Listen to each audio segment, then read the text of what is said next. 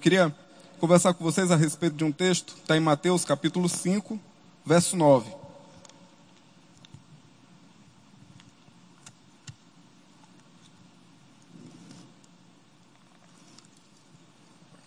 Mateus capítulo 5, verso 9. A gente vai conversar um pouquinho a respeito dessas coisas, né?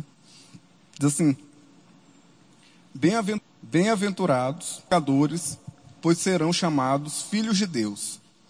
Bem-aventurados os pacificadores, pois serão chamados filhos de Deus. Amém? Vamos orar. Senhor, nós te agradecemos, Pai, por nossas vidas. Nós somos gratos a Ti por estarmos aqui na Tua casa hoje, pra, por podermos cantar louvores ao Senhor e também para ouvirmos a Tua voz, meditarmos através, é, é, sobre a Tua palavra, Deus, e aplicarmos ela em nossas vidas. Que o Senhor nos ajude a compreender, que o Senhor fale aos nossos corações essa noite. É o que nós te pedimos em nome de Jesus. Amém. Amém.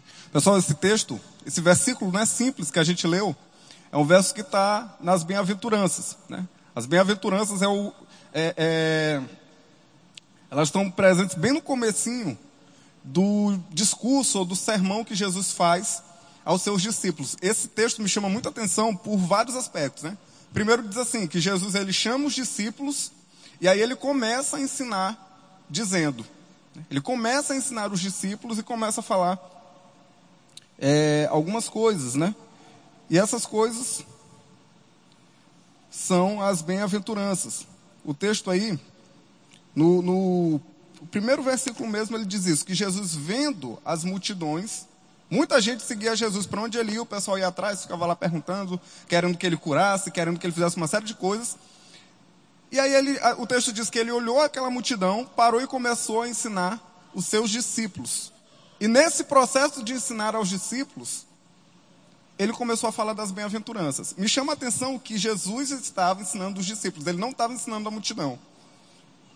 Ele não estava ele não estava ali, parou para falar para as multidões, né?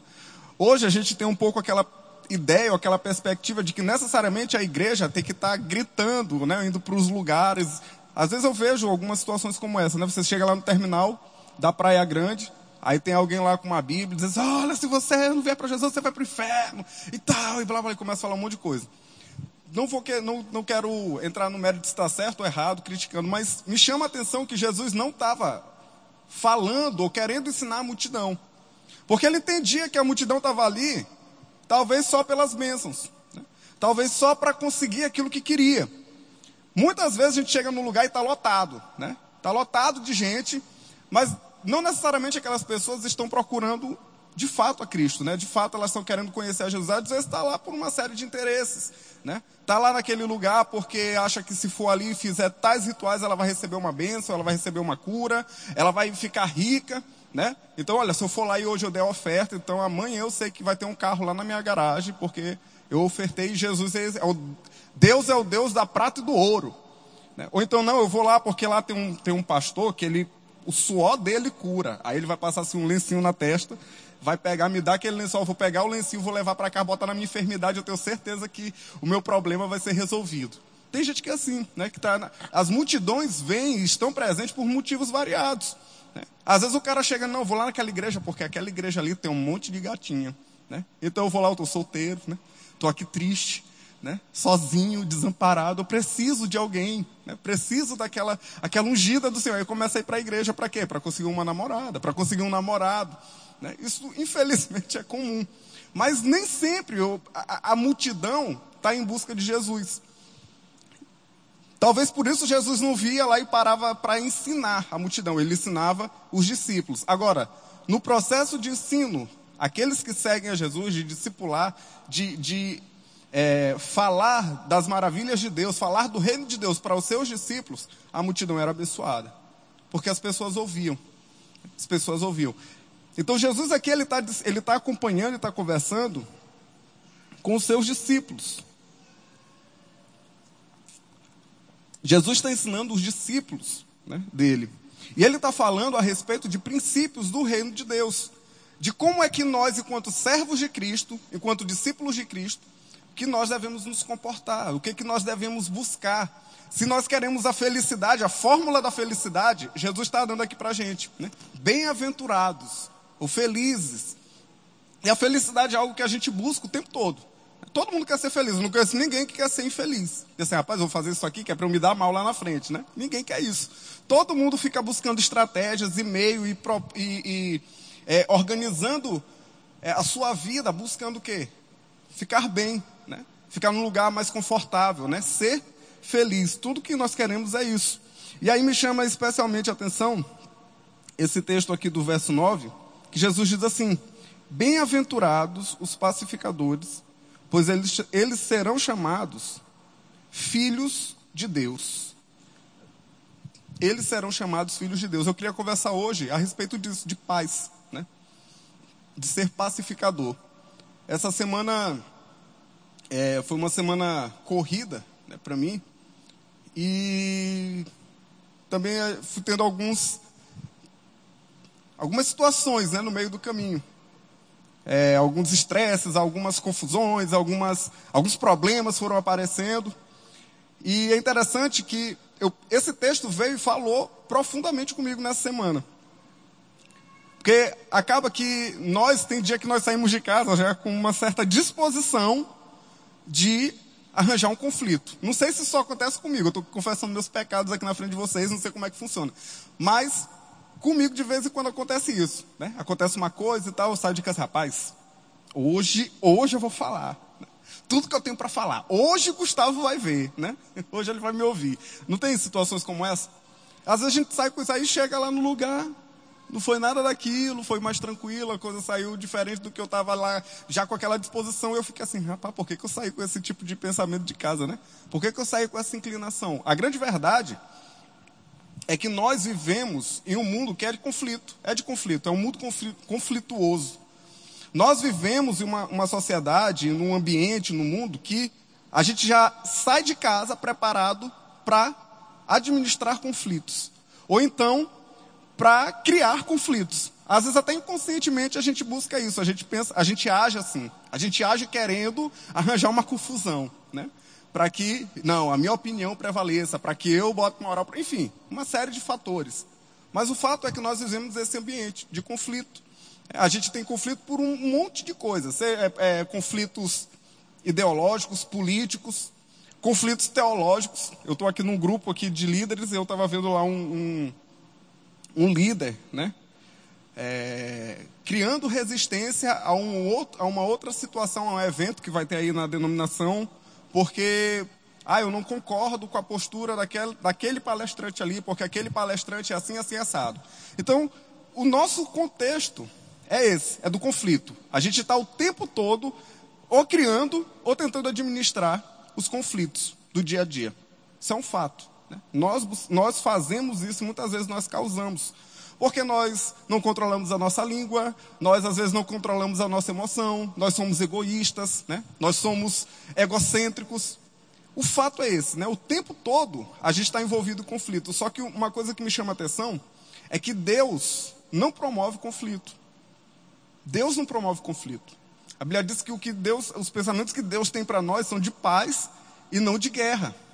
Então, todas as vezes que você ouvir pessoas dizendo que estão entrando determinado tipo de confusão ou de conflito em nome de Deus, criando problema em nome de Deus, entrando em guerras em nome de Deus, esse cara está viajando. Né? Não é em nome de Deus.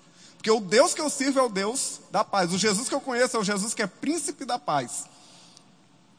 Então, quando o homem cria guerra, dizendo que o pretexto é Deus, na verdade, ele está criando guerra pelos seus próprios devaneios de Deus. Ele acha que é Deus, ele acha que sabe tudo a respeito de Deus e vai lá e começa a criar os conflitos, os problemas, as dificuldades e, enfim, as guerras em nome de Deus. Deus não pediu nunca para a gente ficar entrando em conflitos para defender a honra dele. Deus não precisa disso.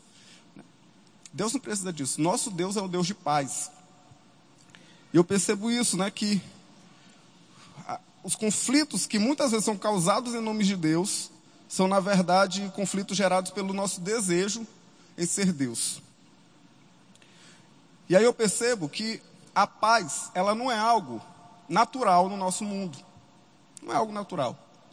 Não é algo que a gente chega e as coisas vão estar lá tudo organizadinha. Isso me faz entender que nós, enquanto servos de Jesus, nós precisamos promover a paz. Jesus está dizendo o seguinte: olha, sejam pacificadores, bem-aventurados os pacificadores, porque eles serão chamados filhos de Deus. Nós precisamos promover paz. Agora, para promover paz, nós precisamos tomar atitudes né, e tomar decisões na nossa vida que de fato tragam paz para nós e para as pessoas que estão ao nosso redor. Nós precisamos ser promotores da paz. E paz é fruto das ações e decisões que nós tomamos no nosso dia a dia. É assim que a gente vai produzir paz de fato no ambiente onde a gente está. É assim que verdadeiramente nós seremos pacificadores. Tem um verso lá em Colossenses capítulo 3, verso 15. Paulo diz o seguinte: que a paz de Cristo seja o juiz em seu coração, visto que vocês foram chamados para viver em paz, como membros de um só corpo, e sejam gratos, sejam agradecidos. Colossenses capítulo 3, verso 15. Paulo está dizendo o seguinte: olha, seja a paz de Cristo o juiz, o árbitro. Sabe o que, é que ele está falando? É que no nosso dia a dia, nós precisamos tomar certas decisões. Nós precisamos fazer coisas, nós tomamos atitudes. Ele está dizendo o seguinte: a paz de Cristo é o árbitro. O que, que é isso? Quando eu preciso tomar uma decisão, se aquilo verdadeiramente me traz paz, é um bom sinal, é um bom indício de que eu estou no caminho certo. Quando me traz uma certa inquietação, uma certa preocupação, uma certa angústia, uma certa, sabe, não estou achando muito legal, talvez você está no lugar, está indo pelo rumo errado. O evangelho é algo bem prático, é, é para o dia a dia. Às vezes a gente fica olhando esses conceitos e achando que estão distantes, né? Uma coisa assim muito espiritual, está em outro plano, está numa, numa, num plano assim metafísico. Não, é para o nosso dia a dia. As nossas decisões, elas precisam trazer paz. O grande, o grande problema da humanidade, o nosso problema, é que a gente gosta de tomar decisão baseado naquilo que os outros vão pensar. Poxa, o que será vão pensar de mim? O que, que será que vão pensar de mim se eu fizer isso? O que será que vão pensar de mim se eu fizer aquilo?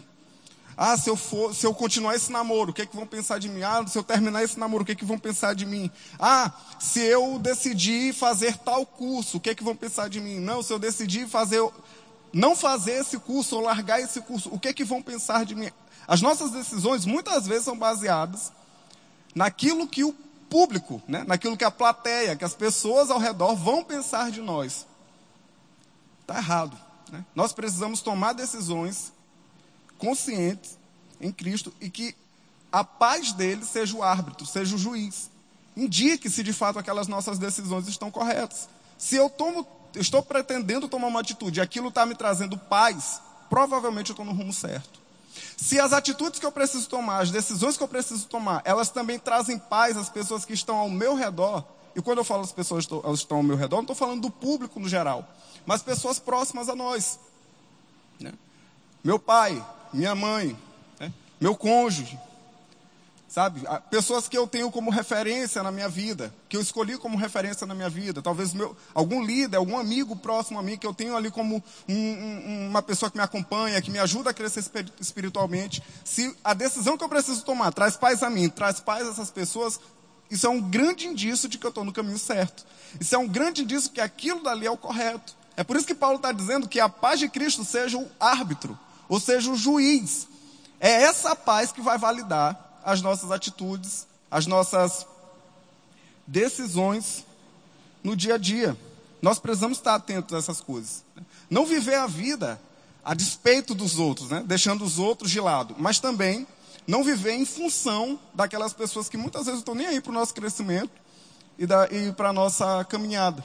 Né? Às vezes a gente está tá, tá preocupado com o número de seguidores que a gente tem no Instagram. Eu não vou postar tal coisa porque eu vou perder seguidores. Eu vou postar tal coisa porque eu vou atrair mais seguidores. Né? Não é isso que deve ser a nossa motivação. As pessoas que realmente eu preciso me importar são aqueles que estão ali do meu lado, cuidam de mim. Geralmente, crescimento com a minha, é, com a minha vida de fato, cuidam de mim. Geralmente são os nossos pais, são os nossos familiares, geralmente são as pessoas próximas do nosso relacionamento. Né? Aquelas pessoas que nos acompanham no crescimento, às vezes estão dentro da igreja e nos acompanham. Né? Os nossos pastores, os nossos líderes, enfim, essas pessoas nós devemos levar em consideração todas as atitudes que nós vamos tomar. E aquilo deve trazer paz a nós e a eles, né? As nossas decisões elas devem trazer, é, trazer essa paz. Agora, a gente só consegue tomar, é, é, tomar decisões, né? É, praticar coisas que trazem paz, se de fato nós estivermos em paz. Como eu falei, a paz não é algo natural, não é algo que brota. Jesus nos, nos convida a sermos pacificadores, a promovermos a paz no ambiente onde nós estamos inseridos. Agora, para que nós sejamos pacificadores, nós precisamos o quê? Estar em paz. E volto a dizer, a paz não é algo natural, infelizmente, né, do ser humano caído. A única maneira de nós termos paz é nós convivermos com aquele que é o príncipe da paz. É a gente ter a vida ajustada com Deus. Essa é a única maneira de ter paz. Enquanto a nossa vida não está alinhada com o nosso Criador, nós não teremos paz. Tudo tira o nosso sono. Uma doença tira o nosso sono. Uma dificuldade financeira tira o nosso sono. Uma perda tira o nosso sono. Situações simples, pequenas e bestas tiram o nosso sono, tiram a nossa paz. A gente fica ansioso. O que é, que é ansiedade se não falta de paz? O que é, que é insônia, né, se não falta de paz para dormir e descansar? E aí a gente acha que o que está tirando a paz é aquele fato específico. Ah, não, olha, eu não estou conseguindo dormir porque eu estou preocupado eu não sei o que é que eu vou comer amanhã, né? Eu não sei o que, eu não sei como é que eu vou pagar tal conta. Eu não sei como é que vai ficar o meu pai, a minha mãe, porque está doente, está passando por isso, está passando por aquilo. Eu estou preocupado com essas coisas. Na verdade, a nossa maior. Isso daí é um sintoma. Né? Essas preocupações, essa insônia, são sintomas de algo muito mais profundo. O nosso grande problema é a falta de relacionamento com Deus. É a falta de confiança no Pai. Jesus diz assim: olha, por que, que vocês ficam preocupados com o que vocês vão comer, com o que vocês vão vestir, com o que vocês vão beber? Isso daí quem se preocupa são as pessoas que não têm Deus, que não conhecem a Deus. Essa preocupação é de pagão. Olha para as aves do céu. Elas não plantam, mas elas não morrem de fome. Olha para os lírios do campo. Elas não tecem, não têm empresa de, de roupa, de fabricação de camisa. Mas nem Salomão, em toda a sua glória, se vestiu tão bem quanto eles. Aí Jesus diz: Deus cuida das aves do céu, Deus cuida dos lírios do campo. Ele não vai cuidar de vocês, homens de pequena fé. Será que Deus não vai cuidar de nós? Deus cuida de todas as coisas. Ele cuida de nós também. Aí ele diz: não fiquem preocupados com essas coisas. Busquem em primeiro lugar o reino de Deus, a sua justiça, e estas coisas, elas serão acrescentadas. Busque em primeiro lugar. Tudo que a gente precisa viver para ter paz é verdadeiramente ajustar a nossa vida com Deus. Porque quando eu entendo que Deus é a razão da minha existência, que nele eu encontro paz, pode ser que eu perca o emprego. Mas eu entendo que o meu sustento não vem do meu salário, o meu sustento vem do meu Criador. Deus não vai deixar faltar. Pode ser que eu adoeça, Pode ser que um familiar, alguém muito próximo a mim, adoeça. Mas eu confio que Deus é médico dos médicos e que Ele pode curar qualquer enfermidade. E eu confio ainda mais que, mesmo que Ele não cure, Ele continua sendo Deus. Eu entendo que Deus prometeu para a gente foi um destino certo e não um caminho tranquilo. No mundo a gente vai ter problema, vai ter dificuldade, mas o caminho, o destino, ele é perfeito. Ele é sem falha. Deus prometeu vida, abundância para aqueles que são servos dele. Essa promessa para a gente, isso daí, meu amigo, não falha. Você pode passar por dificuldade aqui, por problema, mas essa é a razão da nossa esperança. É isso que traz paz verdadeira ao nosso coração. Então, quando nós estamos alinhados com Deus, em paz com Cristo, aí está tudo de boa. E aí a gente consegue agir e reagir em paz. Aí quando eu estou em paz com Deus, quando a minha vida está alinhada com os propósitos divinos, eu tô, estou em paz comigo. Eu consigo dormir, eu consigo descansar. Eu não fico preocupado com um monte de coisa que não era para eu estar preocupado. E aí sabe o que, que acontece? Isso transborda. Né? Aí eu começo a agir com as pessoas de maneira graciosa e pacífica também. Aí eu sou verdadeiramente um promotor da paz. Aí eu sou um pacificador. Aí verdadeiramente eu sou chamado de filho de Deus. É isso que Jesus está dizendo. Bem-aventurados os pacificadores, porque eles serão chamados filhos de Deus. E eu queria perguntar hoje, né, para a gente aqui, queria, queria terminar com duas perguntas para que a gente refletisse. Né? Como é que está o nosso coração hoje? Né? Como é que está o nosso coração hoje? A gente está preocupado? Né? Será que você está aqui hoje preocupado, ansioso, sabe, estressado com alguma coisa? O que eu queria te dizer é o seguinte, né?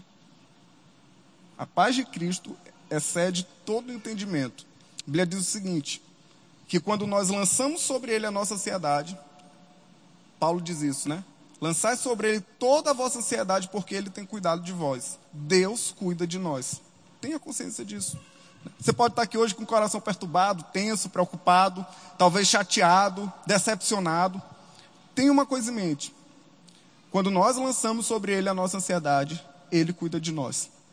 E aí diz o seguinte, que quando ele cuida de nós, quando nós confiamos a ele essa ansiedade, a paz de Cristo, que excede todo entendimento, inundará, preencherá os nossos corações. Quando você faz isso, confia nele, pode ter certeza que a paz de Cristo vai inundar o teu coração. Então pode ser que você está hoje aqui preocupado, tenso, estressado, triste, abatido. Coloca a tua ansiedade diante de Deus e pode ter certeza que essa paz vai inundar o teu coração. A segunda pergunta que eu queria que a gente pensasse, refletisse é, é, sobre ela essa noite, né? falando sobre paz. É, como é que está a disposição do nosso coração? Como é que está a disposição do nosso coração? Será que nós estamos dispostos a promover paz de fato? Ou será que às vezes até de maneira inconsciente a gente está naquela disposição para promover conflitos? Eu repito, o ambiente onde a gente vive já é naturalmente conflituoso. O mundo onde nós vivemos é conflituoso. A sua casa está cheia de conflitos. Ou pode, ou é um potencial de conflito. O seu trabalho é um potencial, um ambiente em potencial de conflito. A sua faculdade, o seu curso, os seus amigos, até na igreja. Né? Seria perfeito se a gente chegasse na igreja e, poxa, todo mundo se respeitasse, todo mundo se amasse, ninguém falasse mal um do outro, ninguém, sei lá, tentasse contra a liderança. Ia ser o perfeito. Esse é o mundo ideal. Só como eu falei antes, o evangelho, aquilo é, é, é, é um evangelho da realidade. Né? O que Jesus traz são ensinamentos para o nosso dia a dia, hoje, aqui, concreto, não é, não é algo fantasioso. Por isso que ele está dizendo que nós precisamos ser pacificadores. Por isso que Paulo diz: olha, no que depender de vós, tem de paz com todos os homens. É para o nosso dia a dia. Como é que está a nossa disposição com relação aos nossos irmãos, as pessoas ao nosso redor? Será que a gente está mantendo o vínculo da paz? de fato, lutando e buscando a paz comum? Ou será que a gente está promovendo conflito? Como é que está a disposição? Paulo diz isso. O que depender de vós, tem de paz com todos os homens. Essa semana um, um jovem me procurou e ele falou assim, cara, eu estou com problemas lá em casa com a minha mãe. A gente está com muita dificuldade, muito problema e tal. Eu não sei como é que faço, é, eu tenho orado e tal, não sei como é que eu faço para resolver isso daí. Eu disse duas coisas para ele, que são coisas que eu aplico na minha, na minha vida. A gente não compliquei na minha vida também. Eu disse, cara, não escolhe que pai tu tem. A gente não consegue escolher quais pais nós vamos ter. Eu não escolhi, ah não, eu quero, meu pai vai ser de oca, né? E mamãe vai ser janoca, né? Eu não escolhi isso daí. Só que eu escolho que filho eu vou ser. Essa decisão é tua. Tu pode escolher que tipo de filho tu vai ser. Segunda coisa, ninguém muda ninguém, né? Nosso grande problema é que a gente quer mudar as pessoas. Eu quero que aquele cara ali mude, eu quero que a minha mãe mude para que a gente tenha um, um, convívio agradável, um ambiente legal. Você não muda as pessoas. O único ser que tem capacidade de mudar as pessoas é Deus. Agora você consegue, com auxílio divino também, mudar você. Então, mude suas atitudes. Mude suas atitudes. Promova a paz.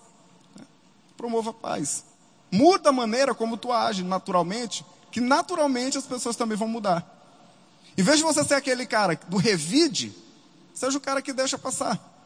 Seja mais paciente. Não é fácil, não estou dizendo que é fácil. É por isso que a gente precisa do auxílio de Deus. É por isso que, na verdade, só Deus agindo em nossas vidas para que a gente consiga fazer isso. Mas muda. Em vez de ser aquela pessoa que, quando um vem com uma pedra, tu vai com 10 para cima, deixa ele jogar a pedra dele. Faz que nem Jesus diz, dá outra face. Aos poucos, as atitudes contrárias também vão mudando. E assim a gente promove paz. Assim a gente promove paz. Né? Busca aquilo que tem em comum nos ambientes. Jesus fez isso, ele é o príncipe da paz. Sabe o que, que Jesus fez? Ele buscou aquilo que tinha de comum com a gente. Ele se tornou homem. Ele veio, habitou aqui, sentiu as mesmas coisas que nós sentimos, passou pelas mesmas dificuldades que nós passamos, para quê? Para promover paz. Para que através da morte dele e ressurreição a gente tivesse paz uns com os outros e com Deus. Faça o mesmo, né? Busque os pontos de é, comunhão, os pontos em comum né? com, aquele, com aquelas pessoas que talvez você tenha tido alguma relação conflituosa. E Deus vai.